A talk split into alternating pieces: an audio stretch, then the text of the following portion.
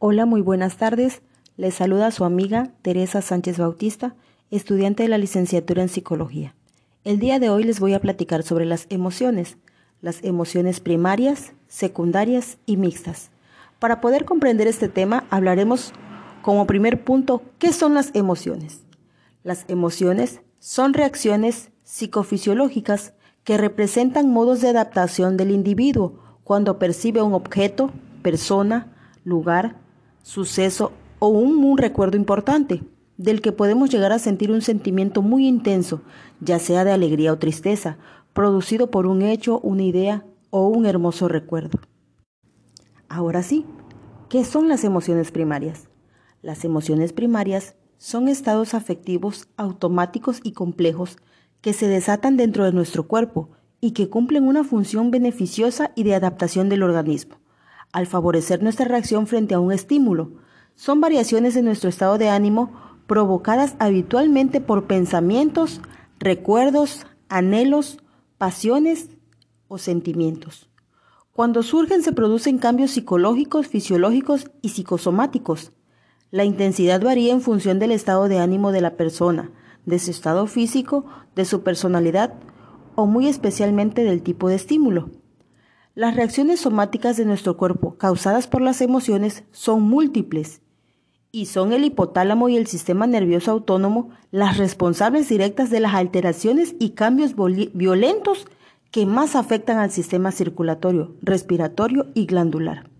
Pero ¿cuáles son estas emociones?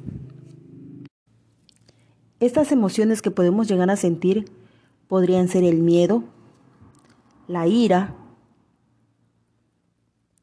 el amor, la alegría, sorpresa, disgusto, tristeza, interés y muchas otras. Para Robert Plauchit, psicólogo norteamericano, las emociones primarias son las que poseemos por naturaleza de forma innata. Y ahora sí, ¿qué son las emociones secundarias? Para que se presenten este tipo de emociones, es muy necesario que se dé un contexto social concreto, ya que detrás de ellas hay un importante factor de aprendizaje y socialización. ¿Qué emociones podemos llegar a sentir que son secundarias? La vergüenza, que es el miedo a que los demás no nos consideren válidos ni nos acepten socialmente.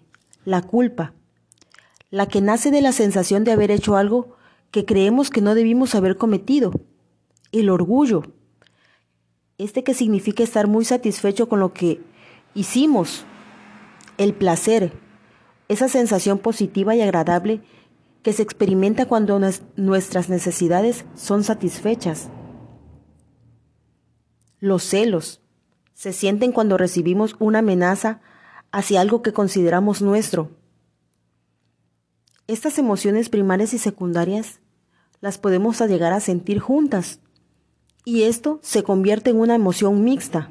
Las emociones mixtas son estados emocionales aprendidos y construidos por nosotros mismos, compuestos por una mezcla de dos o más emociones básicas, que se combinan de tal manera que el resultado es otra emoción, con otro nombre, con otra predisposición a la acción, con otra conversación que la sostiene. Algunos términos que podemos llamar emociones mixtas son, por ejemplo, la envidia, el orgullo, el desconcierto, la vergüenza, la ambición, la nostalgia, interés, indignación, asco, frustración, inseguridad, ansiedad y remordimiento. Estas emociones aparecen con la combinación de las emociones primarias y las secundarias. Las emociones mixtas se forman a partir de las básicas o primarias, pero están influenciadas por la cultura, la social y las experiencias personales por estos motivos no son universales y su extensión en el tiempo es mayor.